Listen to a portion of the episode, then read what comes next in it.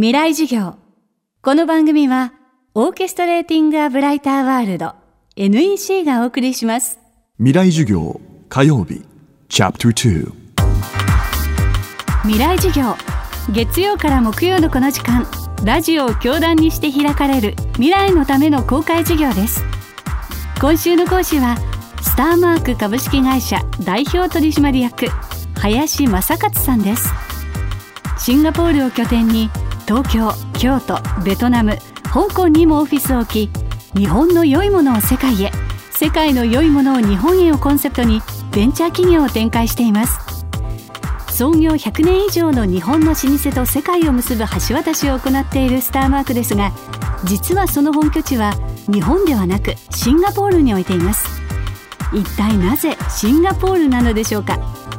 2日目の今日はその理由について伺います。未来事業2時間目テーマは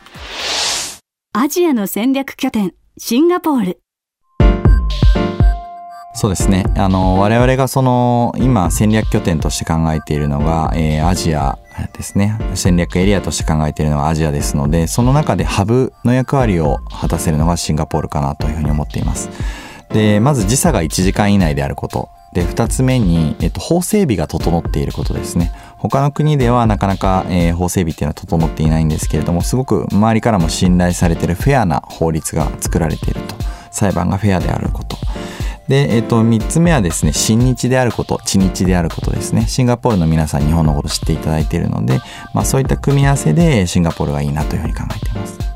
あの、一番有名な日本文化ひょっとしたら高島屋さんかもしれませんね。あの、高島屋さんはですね、オーチャードっていう、日本で言うとどこでしょうね、あの、東京の大手町みたいなところになりますでしょうか。あの、誰でも知っている、あの、エリアにある、ど真ん中にあるのが高島屋さんで、もうシンガポール人にとっても普通にお買い物をする場所になっているので、まあ一番知られてる日系の何かっていうのはシンガポールで言うと一つは高島屋さんかもしれません。結局はですね、えー、その国を対象にした商いをやるときにはその国に拠点を置かないと、えー、法人を作らないと貿易をしたり、えー、販売をしたりっていう行為ができないんですね。なので、えーと、それを踏まえて、えーと、現地に法人を作って、えー、現地メンバーを置いてやらせていただいてます。あの基本的に人がいないとやはり商売が作れないので、まあ、ペーパーカンパニーではなく実体がある会社として、えー、やっているというところですね。世界に日本文化を届ける一環としてベトナムホーチミンでアガタジャパンカフェを展開し日本食日本の47都道府県と連携した各地の物産を紹介している林さんですが食に関しては国により美味しいという感覚が異なるためその国に合わせたアレンジが加えられているケースもあるといいます。今回はベトナムを例にお話を伺いました。え、ベトナムの場合になりますけれども、え、そうですねそうしました秋田県をテーマにお話をすると、え、意外とですねスイーツは日本のスイーツややベトナムの人には甘いと感じられるみたいであとは密度が濃いみたいなんですね。でそういったところは日本よりも、え、若干甘さ控えめ、え、密度はやや薄めの方がなんか喜んでいただけるんだなっていうのは分かりました。であとは味は濃いめが好きみたいで、えー、驚いちゃったんですけどいぶりがっこ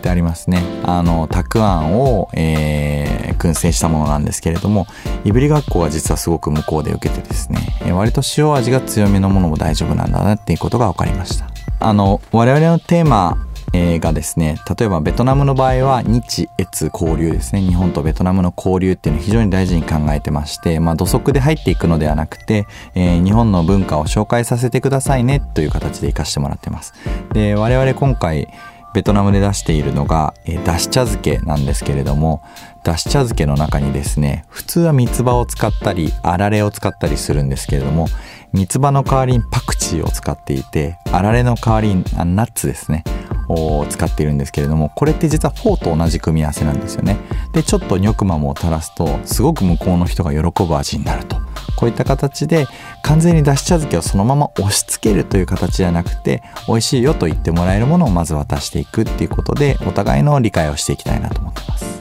パスタって今でこそあのイタリアの人が食べて美味しいねって言ってくれるようなものだったと思うんですけどと入ってきた当時っていうのはあのナポリタンっていうものがあってあれはやはりそのヨーロッパの人からするとこれはちょっと違うっていうものみたいなので、まあ、そういったところで言うと今は、えー、無理やり押し付けるというか食べていただけるものを、えー、食べていただこうと思ってます。11月からちょうど向こうのテレビ放送局と、えー、一緒に連動して料理番組をやるんですね。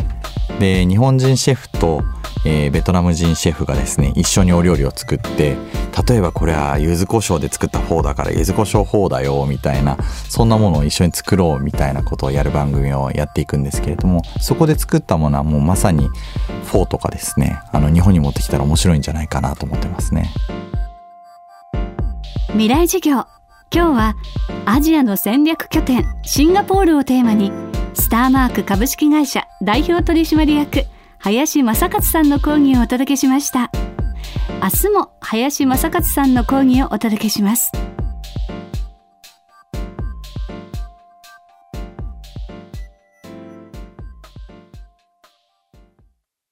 未来授業。この番組はオーケストレーティング・ア・ブライター・ワールド NEC がお送りしました。